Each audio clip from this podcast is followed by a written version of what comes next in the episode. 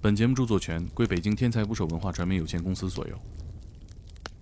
我觉得我们整个群体反而不会像说是因为一直接触社会的黑暗面就嗯变得比较压抑嘛，嗯整体反而都比较积极、正能量和阳光。因为正是你看清了黑暗，你才知道自己所处的环境什么是黑的，什么是白的。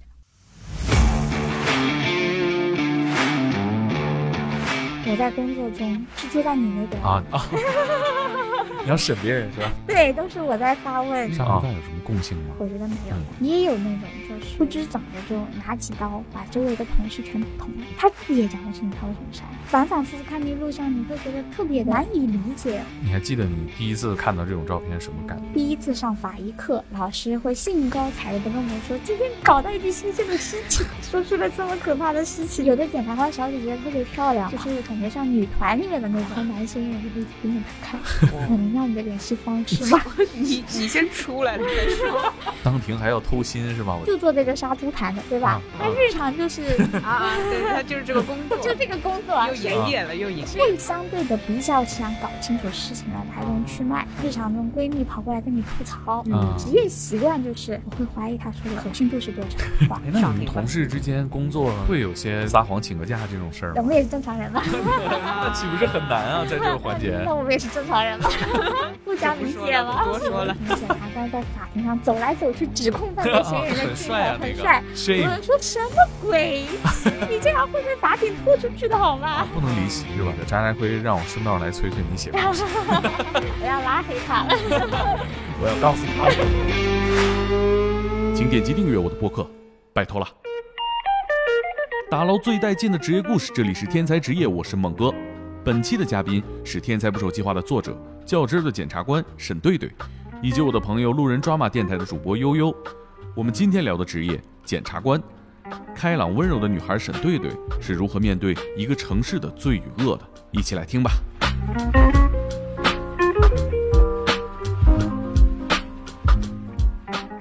其实我我印象里面，大多数杀人就是感情可能在我老家东北吧，当时吵架吵急眼啊了，随手就一时冲动啊。对对，这个有，确实有。然后有的就是可能也有有些糊里糊涂的喝醉了打群架，嗯。群架里面特别混乱，谁也不知道谁捅了谁，然后最后就死了一个，伤了几个，啊。话散了，对，然后也不知道是谁谁到底捅的，那 那这很头疼吧？对你们来说。对特特别烦这种案子，我们就要把人编为 A B C D E。啊左边的 A B C D E 和右边的甲乙丙丁，啊什么的，然后每个人再去回忆你当时的行为，哎，你周围的人做了什么，对方的人嗯做了什么，每个动作哈，对，特就是特别像王者荣耀，你看那个回放 是吧？五对五到底谁杀的？谁谁谁干的这个，对吧？团战的时候，对啊、开团的时候谁先这个就把空的大？所以嗯也挺难的。嗯哎，那虽然你们是一个人负责一个案子，可以和同事讨论吗？可以，可以。啊但最后还是得你自己一个人做决定，是吗？嗯，我们有一些内部的制度，比如说检察官联席会议，啊啊就是大家坐在一块，很很比较正式的一个会议啊。啊会，我先介绍一下我现在手上有什么样的案件，嗯一般是疑难或者复杂案件，嗯嗯嗯我就要提请检察官联席会议进行讨论。然后我先介绍这么一个情况，然后检察官会依次发表他们的建议，啊，对这个案件的分析。有点像周慧。直觉综合，嗯，就怎么说呢？集众人之所长嘛，嗯因为很多检察官其实，尤其是年纪大的检察官，他们有很丰富的这个办理案件的经验。嗯，对，可能直觉也更敏锐啊。嗯，对的。哎，你刚刚提到经验，就是那以你们天天面对罪犯或者说杀人犯，杀人犯有什么共性吗？能看得出来吗？嗯，我们看到他的时候，他都是坐在监狱里面被剃了头发，嗯。你很难说他就是天生的有这么一种嗯。异于常人的特质，嗯。或者说他命中注定会走到这一步，我觉得没有的，嗯，很有可能就是一个偶然。他在杀人之前，他也不是个杀人犯吧。是。对，就有那种恶贯满盈的坏人，一直干坏事儿，然后最后走到了杀人这一步。嗯。也有那种就是就曾经办过一个案子，当时也不能算我办的，我师傅办的。我当时刚进来嘛，然后啊、是个老头儿，就一个年纪比较大的男士，嗯。在在工作要退休的时候，因为单位的那个叫啥，那个 HR 吧，应该是这种岗位，反正跟他有一些刁难。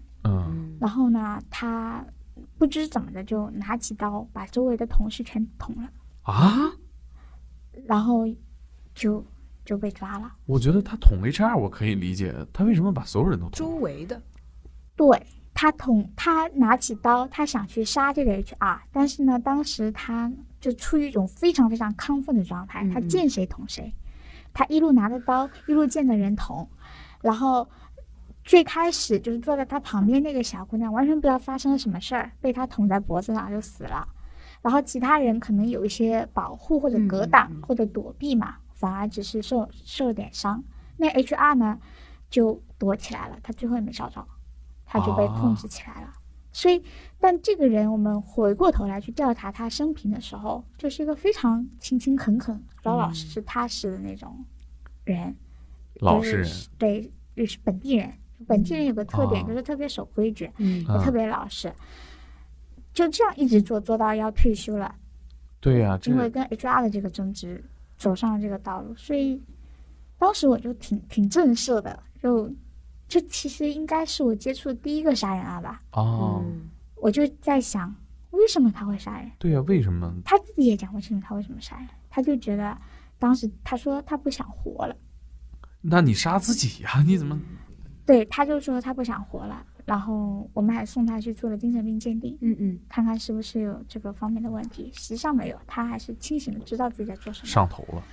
对，但可能我们分析下来，就是他当时可能快退休了，然后家里也有很大的压力，嗯然后再加上各种方面的不顺，再加上一直以来是很压抑自己的那种性格，嗯就是他遇到这种不顺是一直压抑的，终于在某一个点上爆发了。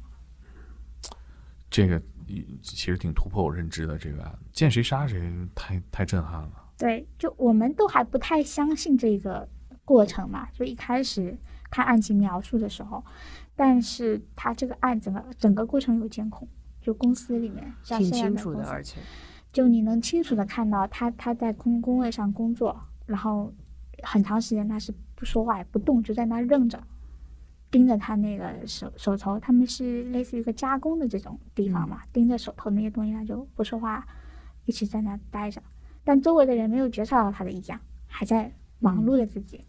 然后突然间他转过来，监控没有声音嘛，但我估计他是叫了一声，然后对面他旁边的小姑娘就愣着看着他，他就冲过去他脖子上扎了一下。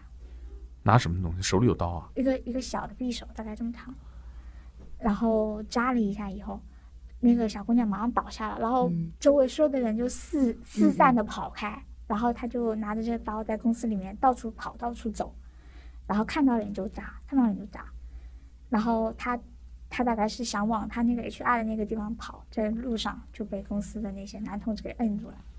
啊，就这么个过程，就其实不长，但反反复复看那录像，你会觉得特别的难以理解、接受。就像中邪了一样。嗯对，哎，你工作里面是必须要看这些。那对啊，这是证据啊。那这种杀人的，其实挺震撼、挺惊悚的录像，嗯，你看的多吗？不多，能够完完整整把杀人过程拍下来的案子，现在就这么一个。哦大部分杀人哦，要不然我都是，隐蔽的要不然我觉得你这工作，这个不得经常去看心理医生啊！啊？不，看杀人的过程不杀人，杀人的是看尸检报告。啊，对啊，这个你们也得看。就凡是杀人或者故意伤害的案子，他们都会有尸尸检报告，那才是真的影响影响心理健康的东西。就是他会把所有的涉及命案的尸体的照片，你们都必须要看。对，因为你必须看这个尸检报告，你看它上面的这个伤口多大小，跟嗯凶器是不是吻合，啊伤口的位置，啊跟他交代的他插入的地方、是不是一样？那你得看了好多的尸体吧？这倒也没有，我们这是一个非常安全的城市，哦，杀人案没有那么高吧？啊，相对而言啊，你还记得你第一次看到这种照片什么感觉吗？嗯，因为在法学院读书，其实我们以前有法医课。啊，你们也上法医课对，在法医课上，我记得第一次上法医课，老师怕我们不能接受，先给我们放了一段录像，啊？然后呢，我就吐了。什么录像啊？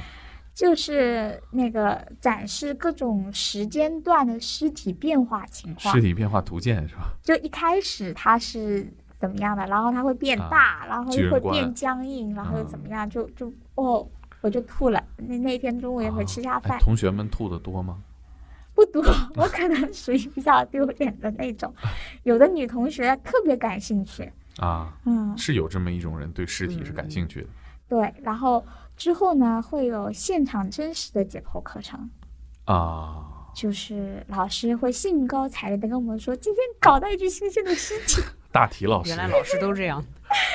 啊，高高兴兴的说出了这么可怕的事情，然后说我们可以看真实的解剖了，大家下下个礼拜一定不要逃课啊，不要来啊，老师很兴奋哈、啊很兴奋啊那你。可是你们也不是法医专业的学生，会抗拒这这种课吗？可能我当时接受度差一点吧，现在好一些了。嗯其实很多女同学，我们在法学院里的女同学特别感兴趣，啊，甚至我们当时在法学院里面有一些不是法学院的同学，提出了 上都跑带着手机跑过来围观，啊就是想一起看这个、这个过程。就就人民群众好像对这个还是挺感兴趣的。其实我也挺感兴趣。如果我的学校里有这样一堂课，能让学生去看的话，我也挺想看看的。对这可能觉得不常见吧，猎奇吧不。常见吧？可能嗯医学生会觉得还是司空见惯，但是一般的学生没有嗯办法接触到这样的过程。比如你学这个专业的时候，你的嗯家里人有没有说对你有什么意见啊？因为这些比较实际的对生理有影响的内容，还好，你有给他们讲你今儿看到什么了吗？嗯，不太讲，不太回去讲。啊对，因为有时候觉得工作上的事情太多的往家里倾诉不太好，接触到的很多都是负面的嗯一些事情，犯罪嘛。我理解好嗯像不是很多，基本都是负面的，对，没有正能量就没有什么 就是我做好人好事儿到检察官这儿了，对吧？都是犯罪对，然后也不太想让他们觉得担心。嗯啊。那我感觉你是一个很开朗、很健谈，然后也是一个很放松的一个人。那这个跟我理解的接触这些工作内容，还差别还挺大的。是你自己可能性格比较偏向活泼啊、欢快，还是说大家都有一个自我调节的方式？嗯，日常我在工作中是坐在你那边的，啊啊！你要审别人是吧？对，都是我在发问，嗯啊对方回答，啊！所以 你今天教我一些套话的技巧吧。所以需要像你一样，也要很会跟别人聊天。嗯你、啊，可是审讯这个也算会会聊天是吧？因为你接触到的人不一样，你可能有一定程度上你要看人下菜。比比如说，对于一些文化程度比较低的，他会因为你的威严而而害怕你的这样的人，你就要摆出你最威严的那个样子，啊，哦让他老实交代。什么样？大概 就比如我跟你说，你能说来就摸走你手机的那些，他们嗯可能就常年以盗窃为生，嗯小学文化程度，嗯连字都看不懂。我们只能说是不是你干的？好像不是我干的，还说不是你我觉得这 也来了，就啊就肯定会比较严肃的样子。那那他会不会当庭就说说那个检察官吓唬我，他吼我，我我我我不认可这他个他这样的人，一般他有多次前科的，他一般不会去做这样的抗辩，因为啊第一，很有基本上都是他真的是他干的；第二，他经过长期的跟司法机关打交道，嗯他会知道反复的抗拒和死磕没有好果子吃。啊他的愿望就是，OK，这次被抓了认栽，因为他啊不被抓的次数多着了。啊啊他他最关心的是检察官，我你看我这个判多长时间？判几个月啊？熟客了，那反而啊好好交流了吧？好交流了。我说你今天跟我好好交代，你哦交代的好，我给你量刑的轻一点，然后他就配合度就很高。啊但是我也现在因为我那个到职业和商业犯罪检察部门嘛，嗯我接触的人群就发生了变化，啊，比如说公司的高管，哦，他可能学历比我还高，有那的时候套路就多了。美国的什么什么博士，你可再跟你聊用那种 拍桌子是吧？啊，那个人家不吃这套了，可能人家不吃这套，他就不说话了。他说我我我不说，我等我律师。小眼镜一推，叫我律师来。对，那这个时候呢，就真的是要根据不同的人的性格。哎，那这种知识水平比较高、见过大场面的怎么办啊？就比如说你今天跟我聊，嗯其实很多时候我们提审就不是那种凶巴巴的样子，就像今天哦我跟你聊天这样，你你已经体会到了被提审的感觉。就你你跟他在聊的过程中，注意接收你想要的信息，所以有时候时间会很长。那跟主持人干的活儿挺像的，在这个层面。对，但是你也要注意甄别他说的很多避重就轻的东西。嗯，啊，就感觉哪个地方他想划水了，哎，是不是有什么问题，是吧？这个时候就一般会是一种软硬兼施的过程，嗯啊，就是我会可能跟你聊得好的话，我会一直用这样温和的语气跟你聊，嗯但是啊聊得多了，我会发现你一直在跟我卖关子，啊一直不说实话，一直 get 不到我想要的东西的时候，我就翻脸了，啊我就会给他看一部分我们已经掌握的证据，啊，吓唬吓唬他。对。然后有就真的就有高管被弄哭了，哦，还是崩了。就他会，当然大部分时候崩了，他都不是说因为我特别凶他骂他把他啊骂哭了，而是他他会觉得他这么好的大好的一个人生，对吧？啊？他知道这事儿要成定论了。嗯，怎么怎么现在走到了这一步，这可能哦是心理上的一个无法接受吧？心态崩了。对嗯对，哦，原来审讯还可以这样啊，就挺挺和谐的一个。对，有有的时候审讯聊得非常愉快，然后因为我们有的会会笑吗？有的检察官小姐姐特别漂亮嘛，对吧比？你还漂亮。你看你这么会说话，就嗯有有有的小姐姐特别漂亮，我原来带过一个助理，真的长得特别好看，哦，就是感觉像女团里面的那种啊，卡哇伊的样子嘛。然后每次提审带上她嘛，然后男嫌疑人就会一直盯着她看，哦，我看成功率看百分百。继续给我给我好好的这个交代嘛。然后有一次最夸张的是，有一个人他结尾了，结束了，跟那助理说：“我能要你的联系方式吗？”你你先出来了再说。把我被我给骂了一顿，知道吗？我说你什么情况啊？你什么想法？他这么放松的吗？这个案子结到这儿，就他是没事儿嘛，他确实比较轻，确实比较轻，但是。那我也觉得他这个行为好像有点不太对吧？啊那啊，肯定是嗯。他怎么个程度你会觉得他比较轻呢？在我们看来，判个三三个月到五个月都都都比较哦轻吧一般。什么事儿会判这么长时间道歉、啊？偷手机，啊。当庭还要偷心是吧？我听他这个嗯，我也不知道他这个嗯具体的心里的想法是嘴太什么太。贫了，这太皮了，这人也对，我们也会，尤其是盗诈盗窃的会好一点，诈骗的这个犯罪嫌疑人嘛，啊，他们那没一句准话。比如说就做这个杀猪盘的，对吧？啊他日常就是啊啊，对他就是这个工作，就这个工作啊，又营业了，又营业所以。他这个时候会觉得，哦，我跟检察官唠得好一点，说不定他能给我，对吧？把你们当猪了吗？难道 量刑轻一点，所以这也是一个斗智斗勇、博弈的啊过程。啊？那哎还真是，嗯，他们也很会跟人聊啊。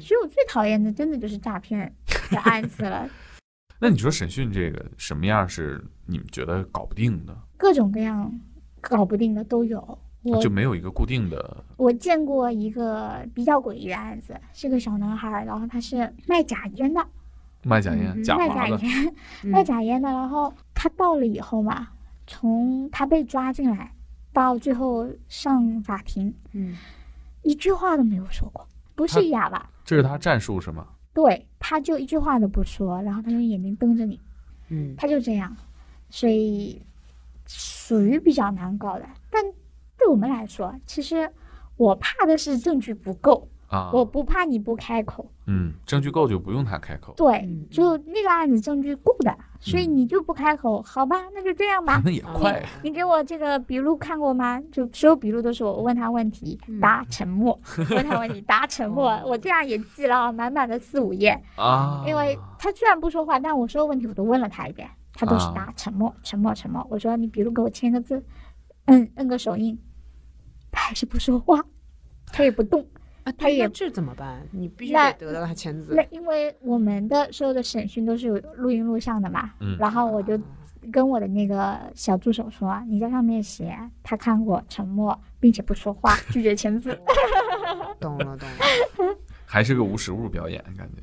对，就有有这样的，然后啊也有那种特别话唠，什么都想跟你说，然后那也很耽误工作效率啊！对呀一聊起没完了。对啊，他当心理辅导来了。对啊，拉东扯西的。拉东扯西的就开始卖惨，说他自己有多惨，说他完全不知道为什么自己会进来，嗯然后说他是，就是这个这个无辜那个可怜，基本上这也挺烦人的。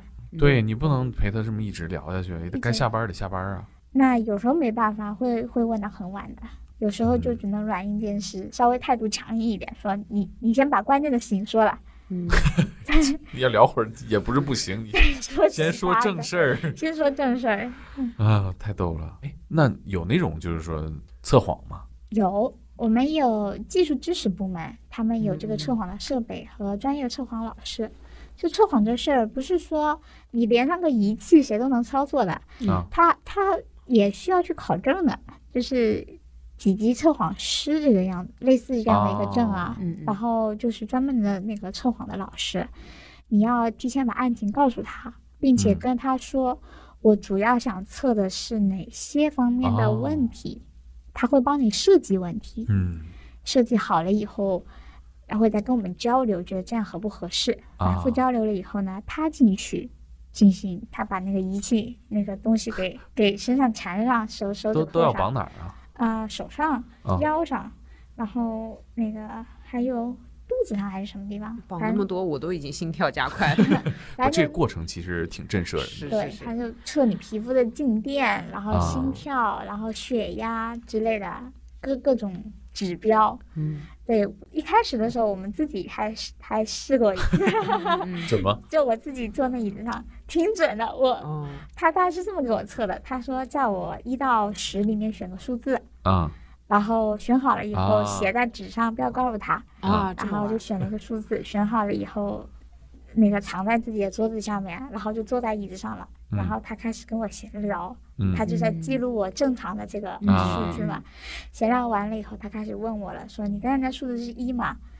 然后他跟我说，你必须每一个答案都说否。啊。哦哦。我说不是，是二吗？不是。然后就一直问，问完了以后，他就说你刚才写的是八。我说对，啊，懂了懂了。检察官也逃不过去。我我在那个综艺上面看过那个李昌钰博士，也不是测谎吧，就是是一个行为观察一个专家，然后就问他问题，嗯他最后就没问出来，然后撒贝宁就问他怎么做到的，嗯然后李昌钰说，我自己心里边骗了自己，就是比如我记得是八，但是我我就拼命嗯拼命想是五是五是五，然后他就给了一个假的反馈。对，其实就如果有人简单的去了解一下测谎的原理嘛，就真实的测谎它不像我们玩测试这么简单，嗯，因为我嗯们会设计一系列很多的问题，嗯。无法判断哪一个是关键的坑的问题。嗯。而且我们有时候会根据，就是他在测谎的时候，也是在那个提审的场所嘛，也是有全程的那个监监监控的，啊嗯，我们会在外面看他的一些具体的行为表现。嗯还是综合对，所以嗯有就那句话说得好，你要圆一个谎，你可能要圆出更多嗯更多的谎。是是，如果真的这一个技巧就把测谎这门技术破了的话，那就我觉得就就不会公安系统就不会再设计这个东西对。而且测谎严格的说不算证据，嗯，只是给你个参考。对，测谎的结论是不能作为证据来使用的，嗯，明白它只是一个一个参考，并不是说你测谎测出来说你是清白的，我们就会认定你是清白啊，的。可能也会给你们一个大概的方向。对，嗯而且测谎是要对方同意的，就你不同意，不同意可可以能不同意吗？对，可以不同意，不能强迫你测。那谁会同意啊？对呀，很多人他就想自证清白，他就会同意啊。他他为了非得想挑战。而且他觉得他一定能够骗过这些设备，我这挺有自信的。嗯，所以很多人同同意的。哦哦，啊，对他他如果不同意，那就反而验证了你们对他的怀疑。会有这样的考虑，嗯，他觉得嗯，人正不怕影子斜嘛，来呀，对吧？互相伤害啊。所以最后测出来的往往给你们还是有很多价值的。嗯，有一定参考价值，啊但是并不能说每次结果都很理想吧。嗯嗯，这也跟测谎师的经验是否丰富有关。他们这个职业算是公务员吗？对，他算是我们里面的检查技术人员，也是检察院工作。对，也是检察人员，但是他是技术人员。我想跟这个职业也聊聊 他们这个涉密嘛？就是说嗯，职业故事这种，他们的职业故事应该也非常的精彩。对哦对，哎，他们是心理学背景是吗？各种各样的吧，可能也有一些医学的，我觉得哦肯定会有。就像我们检察院里也有法医，嗯就我们看那些尸检报告，不是说要看伤口嘛、嗯形成嘛，这个伤势怎么出现的嘛，很多事情是需要有医学专业背景的人才能进行判断的嘛。嗯我们就会去找我们的法医老师去问问，看看他这个符不符合犯罪嫌疑人说的这么个情况。你做这么多案子里面，你印象最深的，如果只选一个是哪个案子？我觉得自己职业生涯肯定还会经历很多很多的案子，可能以后还会有更多精彩的案子。但是现在觉得，第一次走到那个看守所里面，第一次打开刑事案卷，然后在第一次活生生的坐在一个人的对面，嗯然后问他一些问题，这个其实给我留下的印象是最深刻的。当时是个什么案子盗窃啊？就也没多大事儿哈。没多大事儿，就是个普通的盗窃案子，但是确实是第一次进看守所，以前也没进过。嗯 啊，在看守看守所里提提审，提审嗯，对，那个时候看守所条件特别还特别差，是一个很破的桌子，特别湿冷的一个地面。那时候你多大呢？那时候刚毕业吧，哦刚毕业了，二十三四岁。嗯，得二十五岁，二十五，对他们那个读的久，我比较老。嗯，那当时那个会有固定的话术吗？审讯的时候那时候还不是很知道固定的话术，那时候跟着师傅嘛，哦，师傅会带着你的，他会跟你说开始要怎么样，中间怎么样，结尾要怎么样。啊，嗯，然后关键的问题是哪些？比如在现场你不行了，师傅会来救场的，啊，哦，哎，那他能看出来你是一个新手，可以啊，嗯可以，人家是惯犯，但检察官却是新手。嗯，是。对。现在来说会有固定的话术吗？比如说像香港警察拿人的时候，不是有一套非常经典的话术？你有权保持沉默，但你所说的每一个字将会成为呈堂证供。这种话，我们不能说是话术吧，就是例行必须要问的一些问题。这个词不准确。啊，对，就是说，比如说一开始我就会问姓名、出生年月、籍贯、啊，身份证号码，嗯其实就跟你核对情况。嗯然后你因为什么事情进来的，然后会跟他说一些你享有的权利，什么权利啊？你有会见提，就是你有聘请辩护人的权利啊，你有那个控告申诉的权利啊。啊！对的，我会把他的权利义务告知书给他宣读一遍那你会。告诉他他有权保持沉默吗？我们没有这个 权利、啊，没有权保持沉默，对吧？我们法律规定是这个样子的，就是说不强迫你开口说，啊但是鼓励你说，你说了我会给你减轻处罚的，啊，就就鼓励你沉默。我啊鼓励你坦白。是是，嗯，就是你说他不会提这个沉默的事儿。那为什么香港电影里总提这个呢？我觉得这个不就是鼓励人沉默吗？是，他是听啊，他是强调你有沉默的权利，但所有的法律体系一定是鼓励你开口说话的，嗯，懂。这样可以极大的节约司法资源呀。很多时候谁干了坏事，他自己最清楚了，他愿意嗯告诉你了，我们可以节省很多的哦，对。我其实理解他可能强调的是后半句，但你所说的每一个字将会成为呈堂证供他其实还是在像米兰达准则嘛，啊就是在告诉你你有沉默权。啊那么这个是一个学很学术的问题，中国到底有没有沉默权？就我们哦中国的法律到底有没有沉默权？这个在学术上有争议，但我只能说根据现在的法律规定，嗯，我们不会跟他说类似的“你有权保持沉默”之类的话的，啊反而我们会告诉他，如果你如实供述，可以从轻处理。啊！啊，坦白从宽。对对，现在还会说坦白从宽，抗拒从严吗？对呀、我哦们政策一直是这个样哦，子哦。也会这样说是吗？嗯，就是如果你如实供述的话，可以从轻处理。行，知道了，记住了。以后有这个机会，我我我一定 我们也碰不上。希望你没有这个机会。我一定很配合。有没有那种特别配合的？有，那肯定有。除了这种惯犯，惯犯，嗯有很多初犯、偶犯都是非常配合的。他也没有经历过这事儿，他也不知道自己会怎么样，啊，他他会对他会非常想知道自己将来会面对什么。嗯对他其实也挺希望你能帮他，对，因为可能检察官给人的感觉会更加亲和和专业一点。哦，跟警察的审讯是不一样的，嗯。对，就警察是把他抓进来的人，嗯嗯。然后现在警察执法已经非常文明了，但是 好歹也是把他逮进来的那是是。人，心理上他会有一丝抗拒。对，然后当他转移了这个诉讼阶段到检察院里，嗯。他换了一些不是那么粗犷的、嗯比较斯文的小哥哥小姐姐、嗯或者叔叔阿姨来提审的时候，有的人的情绪就立刻就崩了，就嗯想把他自己心里的苦水都倒出来。啊，托付了，托付了。托付，那你看，你这个工作有这么多负面的东西，我们其实很多工作都很难做到说下班了我就不把这个东西带到家里头去。你们这个不是一个更极端的情况吗？怎么做到啊？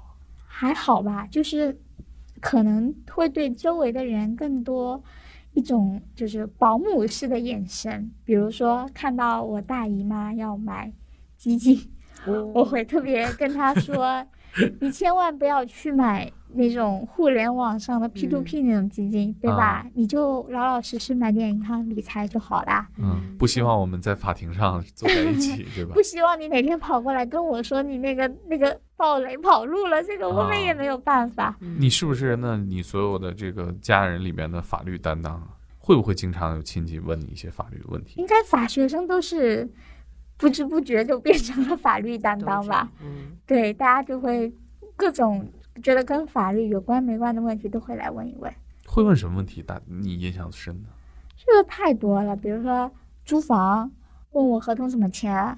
这这这那也得问什么离婚、结婚对，协议家里亲戚吵架、啊离婚，叫我哎你帮我写个离婚协议吧，然后或者或者找工作说就业就业那个单位说要要他那个签订三年至少三年的服务协议，否则要付违约金。说啊嗯，这怎么办呀？你帮我嗯想想办法。这这太多了，太多了那。这个对你来说也不是你日常研究的范围吧？对，那我只能说好吧，我用我自己的这么一点法律的基础去帮你搜索一下现有的法律规定是怎么样的，再去咨询一下，再去找找相关的判例。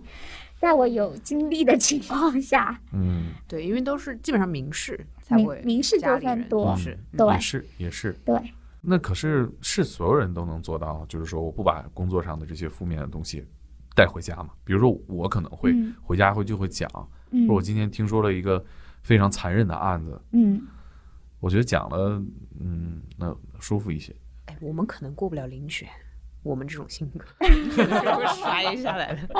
会吗？会是这样的吗？对，嗯，我觉得我们整个群体反而不会像说是因为一直接触社会的黑暗面就嗯变得比较压抑嘛，嗯整体反而都比较积极、正能量和阳光。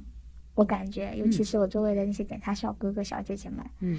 因为正是你看清了黑暗，你才知道自己所处的环境什么是黑的，什么是白的。我觉得可能可以类比医生吧，就像他嗯。每天给别人看各种各样的毛病，有的哦。治疗严重疾病的、癌症的，这样导会导致医生特别害怕生病吗？并不会，反而他会对这个事情比较淡然，他觉得这个啊，就是人类的自然的规律。对你有没有那种就是说，可能通过新闻里你也就知道自己要加班了的案子？偶尔会有的，真的会有看地区，看地区。看地区，就是真的在这个地方，比如说我们辖区着火了，啊，就突发事件啊。就万一在新闻里看到着火了，我们这个时候可能就会赶到现场去哦，看看是什么这么早就介入啊？因为有，比如说看看是不是放火罪啊，啊，其实我看那个《沉默的真相》里边，我就觉得他缺少一个东西，就是说嗯这个检察官为什么一定要查这个案子的驱动力？啊，我就觉得是什么撑着这个一个职业的人一直追着这种犯罪不追到底不算完呢？尤其像你刚才说的，嗯，可能收入还没有律师高，嗯，较真是怎么来的对？收入远远没有律师高。较真儿你追求的获得感在哪儿？嗯，你说的这个，我倒是引起了我的思考，因为我看这个剧的感受嘛，我就觉得他肯定会一直查下去的，因为如果换做我，我也会查的。哦，那可是这个，我理解他其实很很快就发现了自己没有能力去跟这个背后的势力较劲儿嘛。因为具体的剧情我现在可能不能记得这么清楚了嘛，但我能有一种感觉，就是每次他感觉拨开了那么一点点裂缝，好像看到了一丝曙光的时候，背后的那个黑势力啪的一个手盖过来，把他这个希望给扑灭了。嗯但他努力又能够再拨开一点儿，然后又给他打灭了，拨开一点又打灭了，我就觉得。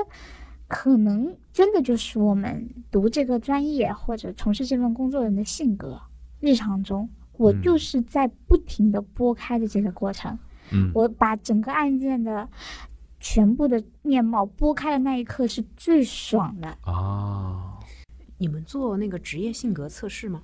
也做做的哦，啊？那你们都是这个、这一这个方向的吗？就是都是，还是说也有那种比较随性？那肯定不是，就像哦电视剧里也显示，其实很多人知道这个事情，但他没有做任何事情，对吧？啊，懂。对嗯我只能说，这个人他所展现这种性格，我或多或少的在我周围的那些优秀的同事身上是可以看到的，啊，就是特别想要把真相找出来的那种感觉，特别特别想要把嗯真相找出来。我们讲我们要的是真相，嗯嗯嗯就真的特别特别渴望得到真相的那种嗯，内心的执着。明白。其实我我我就觉得说他是想伸张正义吗？还是说就是想把这事儿干成了？其实有的时候对于你们这个职业来说，是不是有这样一种惯性，就是我就是要把这个弄清楚？嗯，就职业强迫症，嗯职业强迫症，我就是想要知道到底发生了什么。哎，嗯那我又想到了，那假设您家墙壁漏水，嗯 您也是会追查到到底是楼上那个漏水，还是外面风雨飘进来？这这种是什么事儿日常生活都也会这样吗？就很嗯较真儿吗？这个这不叫较真吧，就是会相对的比较想搞清楚事情的来龙去脉。哦懂了。啊，对，就像很多时候日常中闺蜜跑过来跟你吐槽，啊嗯，哦，我我那男朋友特别不是人，他怎么怎么怎么怎么的。还有你说证据呢？聊天记录转过来看看。这时候我在想，他肯定是想来找我倾诉，我只要啊安慰他啊说啊，不要紧，你这么美，对吧？嗯你可以找到更好的，或者是，或者是安慰他啊，不要紧，我带你去吃火锅之类的。啊但我们职业习惯就是，我会怀疑他说的话有多少是真的，哦，啊，他肯定是出于他自己的立对场，主去观的，去控诉她的男朋友。她啊描述这件事情里面？到底有多少是真实的？如果我去问她男朋友，她男朋友会怎么说？嗯嗯 真实的事情是怎么样的呢？嗯，那这样就很不利于姐妹们的友谊。嗯，要做到一个就是客观习惯了，有点。对，就习惯性的别人跑过来找你控诉和埋怨一件事情的时候，嗯，你第一时间的想法就是可信度是多少，有多少证据能够支撑他的这个话。哎，那你们同事之间工作会有些撒谎请个假这种事儿吗？那我们也是正常人吧？那岂不是很难啊？在这个环节，那那我们也是正常人吧？互相理解吗？多说了。嗯，你们自己会就是呃，同行里面会讨论哪个电视剧好，哪个电视剧不好吗？啊、就我们还是很关心检查题材的电视剧的，然后我们会经常看人家拍的检察官，我们说嗯，这个衣服穿的不对，你看他那个捡回别的位置就不对，啊，要别在哪儿啊？别在我们有三套制服，不啊同制服别的位置不一样的。啊，等于说他拍的时候，服化道这一块没有很细。嗯对，然后有时候就是一些什么检察官在法庭上走来走去指控犯罪嫌疑人的很镜头，帅啊，那个很帅。我 shame 们说什么鬼？你这样会被法庭拖出去的好吗？啊，不能离席是吧？就不能擅自走来走去，那律师呢？啊就是那种很帅气的也也不行。你哦必须，你你如果你在法庭上这么严肃的场合，你想要移动你的位置，你要审判长允许啊，啊，而不是像我们看的欧美的电视剧，嗯律师啊。披个大白头发，嗯就在庭上走来走去，嗯对吧？可跟大家帅了，舞台调动。声情并茂的进行一场表演，嗯不存在的。嗯。你 看刘德华演那个法内情，嗯，那法庭上可帅了。可帅走来走去的，对吧啊？那就现实中不存在。现实法官，哎，回回去，你什么事儿？你怎么起来了？申 请申请我要走动十米，不行，会有人提出来我要起身干嘛吗？他是起身干嘛？对，就我就对啊，法官问你要起身干嘛？就是我过去，我我离他近点儿。不，其实际上还不行，因为你不经过允许的时候，律师不能跟被告人交流，啊，他不存在有不，他不能够肆意的靠近，如果靠近，法警会拦着他们的。啊，法警在法庭上就是要维持这个秩序。对，然后看着那个被告人，嗯我看大多都是被告原告撒泼打起来了那是民事案件哦吗？民事又是民事，啊。那会有这种你见过法警需要维持秩序的情况吗？嗯，比较少。我们是一个非常文明的城市，哦文明且安全的城市。嗯，你现在上庭的这个频率大概是什么样？好多，你像一百二十个案子，你就隔隔三差五你不得去一次每吗？个都跟呃一个案子平均开庭几次？啊嗯，看的，如果简单的案子，你一次就结了。嗯，如果像我上次说的十几个人的案子，嗯你开个四五次、五六次都是正常的。你说那个场景，我想起那个《教父》那个电影里面，最后去审教父，就就全都是人。对对对，就这个确实看不同的案件不一样。嗯，有有的简单的，我们可以一天开好多个。嗯就是我今天去了，我就是带着我的这十几个小案子一块来的，我这一天都在那儿了，把这些都给过了。嗯但是复杂的，你这你就这这一段时间，你得隔三差五的听法院安排吧。那法官的职业的路径是什么样的？他们是怎么当上法官的？跟我们差不多。就我前面说的那一套活，从法学生过司法考试、过公务员考试，再遴选考试，差不多。我我那次出庭，然后那个法官，我感觉像演员，就是他完全不在状态，也很困惑那个那个状态。然后嗯他还说，就是念开庭的一些必要的对话吧。然后旁边的他的助理说：“先站起来。哎，”然后他啊，全体起立。就是我觉得这个他都忘了，这他是来客串的吗？有这种情况吗？他是比较年轻吗？没有，对我看得四十出头了。嗯，有可能是这样的一个情况啊，就是因为法官有不同的，也有不同类型的法官，对吧？他可能以前不是这个民事法庭的法官，他是其他的，嗯跟这程序不太一样，他可能刚刚调动到这个部门哦不太熟，嗯有我猜是这样。也对，因为现场不止我一个人觉得奇怪，因为那个后来那个法官特别结巴，然后，然后还就反正挺怪，就他自己不在状态里，然后大家都 都互相对视说这是什么情况？也有可能他太累了，哦选的案哦子太多确实是，嗯，工作强度也很大啊。嗯对，法官的工作强度比我们还要高。哦，是吗？对，有的像北京，我上次看哪个区啊，反正他那个案件特别，案件量特别大，一年那法官办六七百个案子。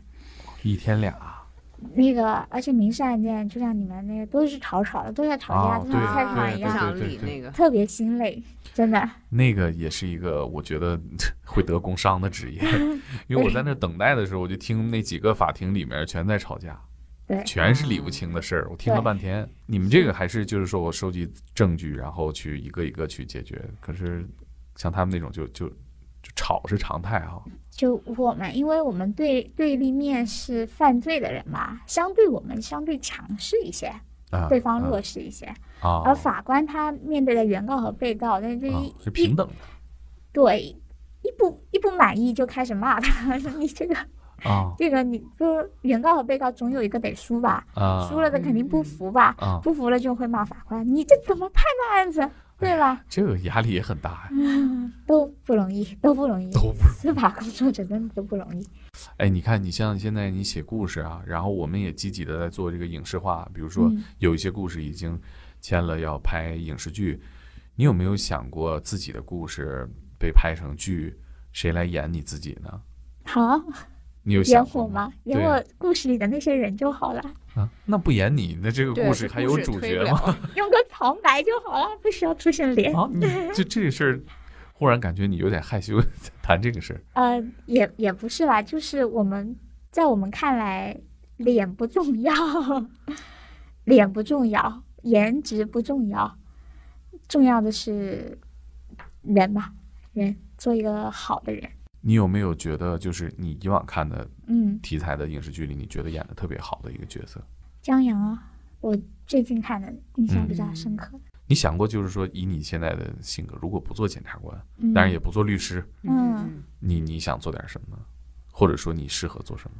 是吧？不能做法律行业吧？嗯 他露出了惋惜的表情。看来还是不能离开这个，是吗？是啊，对，有想过吗？适合做别的？不太想做别的，我就哦比较喜欢我现在的行业。哎，但是小的时候一般不太会想到长大要做检察官的吧？嗯，这倒是，然后，那你小时候想想当科学家。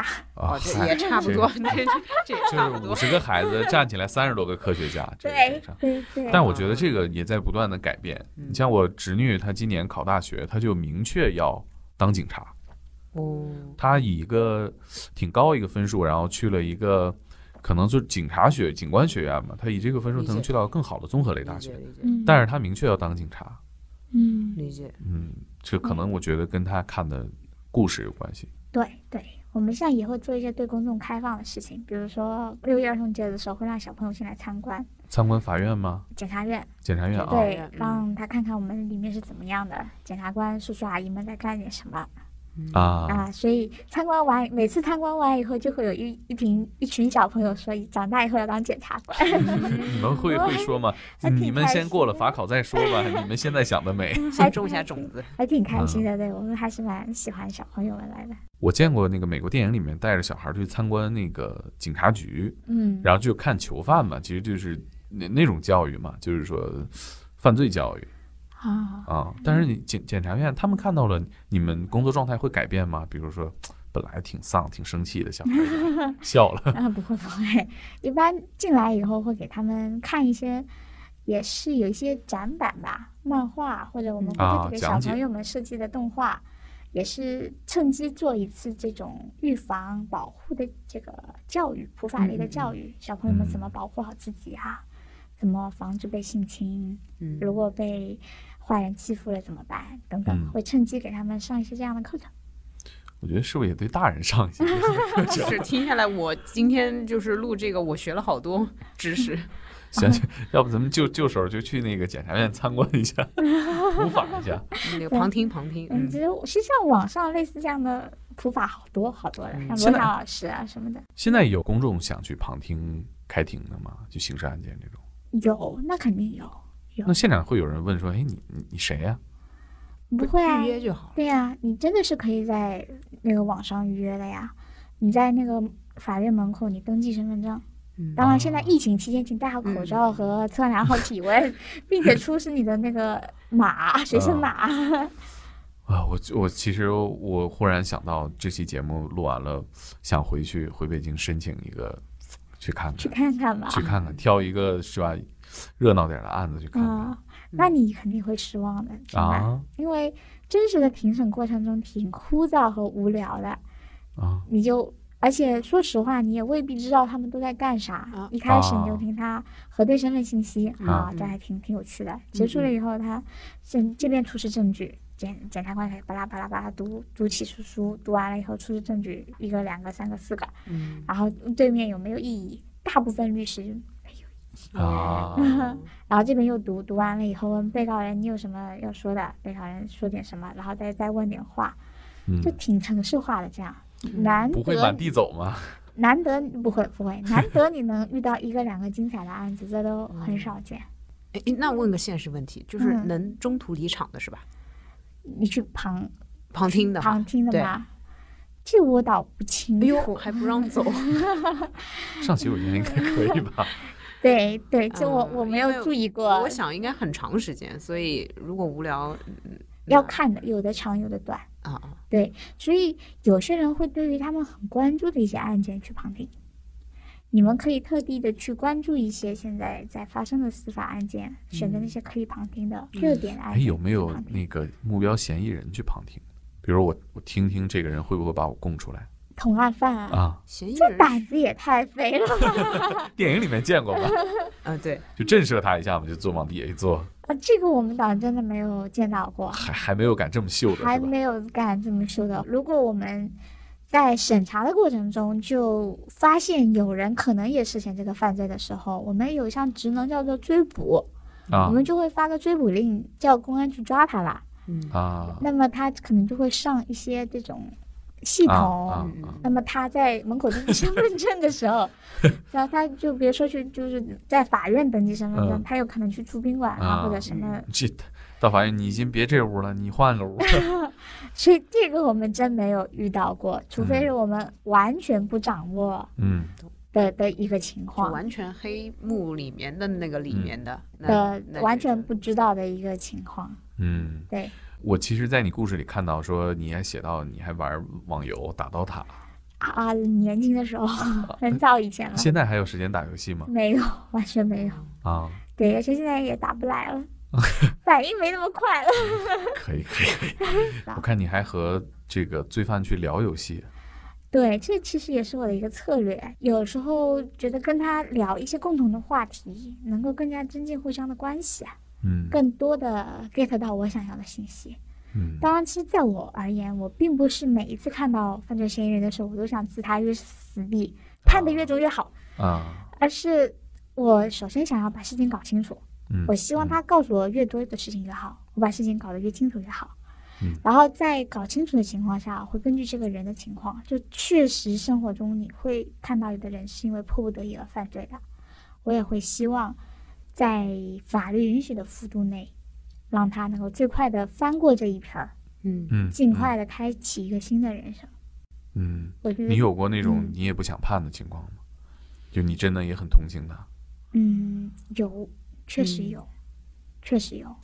以前办的一个案子，具体的罪名我不说，嗯这个当事人是个小伙子，他是大专毕业的，只有十七岁。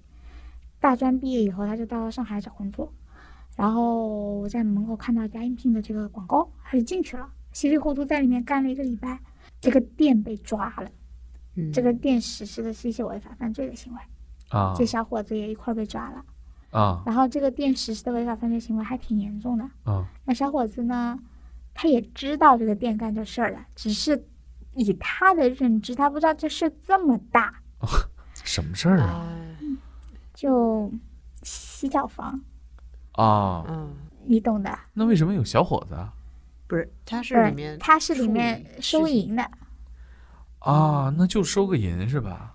对，但是他是知道这个地方啊是啊提供这样的服务的，啊啊但他知道这事儿不好，对吧？嗯但他不知道这事儿这么大，啊，然后确实，其实当时心里对他还是挺同情的。嗯，理解。他能判多久啊？这个事儿五年，这么严重啊？对啊，他只是在做收银的这件事，对吧？他也没卖淫啊。卖淫的反而不抓，卖淫是哦个违法行为，他不犯罪。组织卖淫嫖娼是刑事案件。对哎，我为什么会了解这个？他这个店的生意特别好，所以他那个数额巨大次数特别多。哦，他是这么衡量的。对，哦，懂了。啊！所以当时我也是在想各种各样的方法，能不能从立功啊、坦白啊等方面给他进行减轻，让他能够到三年，嗯三年级以下的话就可以适用缓刑。嗯啊，适用缓刑，缓刑结束以后，就相当于刑法原刑法不再执行，他嗯就可以不用在里面待着。啊，就是他其实也不是这个犯罪里面的获利方，这就较大获利方吧？嗯，他是员工啊，他就是个。嗯对他，反正他知道自己做这个职业肯定不长久，但他也就是就是稀里糊涂的感觉，那小伙子就是稀里糊涂的，那老板判了多久？老板肯定比他重，哦，那老板肯定比他重，但那反而是卖淫的这个实实质的卖淫的员工，就是一个 行政拘留。对行政处罚，行政处罚，所以打击的是组织行为。嗯，这我明白了，这个还是，所以知道点法律还是挺重要的吧？嗯 哎，我可能不太会做这个生意，是就不准备应聘这样的工作。嗯，肯定还是就我觉得大家听到这，可能其实找工作也也得也得看着点儿，了解一下是吧？差不多，你比如说现在金融这些，他们做这个也会被当成这同案犯吗？对，这个就更多了。比如说，我们打掉那些 P to P 的公司，嗯非法吸收公众存款，里面进去工作的很多就不像这个小伙子是这种稀里糊涂去找工作的，他可能是金融方面的有比较高的学历的人嗯到里面去做，做了一段时间，但是。嗯，他肯定是清楚的知道自己在做这个事情，但他对于这个事情构成犯罪，说真的，很多人脑海里没这个概念，嗯他真的不知道自己做的是为了犯罪的事情，他觉得我这就是一个正儿八经的工作，收入还挺高，还挺体面的，工作啊，地点还在陆家嘴这么一个 嗯，是金融嘛，高大上的一个场所里面，突然间有一天你把我抓起来说我这是犯罪，啊，他自己都不理解。他们这种会判多长时间？这个这个就更加复杂了，要看他这个金额、实施次数有没有退钱，啊，他在这层级里面的一个具体的作用、地位、分工，这不好说，对看量看量，看量嗯，太太多了。我觉得今天聊完之后，不仅普及了很多法律知识，也让我对这个职业有一个重新的认识。在我的想象里，至少是男性会占大多数，或者说比较有压迫感的这么一个职业。嗯但是我感觉好像检察官的审讯跟我想象中不太一样。可能我们这个职业在发生着转变和转型。嗯嗯，然后大家呢，也就是欢迎大家去“天才捕手计划”公众号去看沈队队的故事。呃，有几个故事其实特别有幽默感，我觉得 比今天聊的还好玩 你最近还在写吗？有一段时间没写了，最近实在太忙了。那个渣渣辉让我顺道来催催你写东西。get 了，嗯，他人没到，但是他的心意他的到了催稿已经到了，我要拉黑他了。我要告诉他了。那我们就聊到这儿，好的，好的，谢谢。谢谢。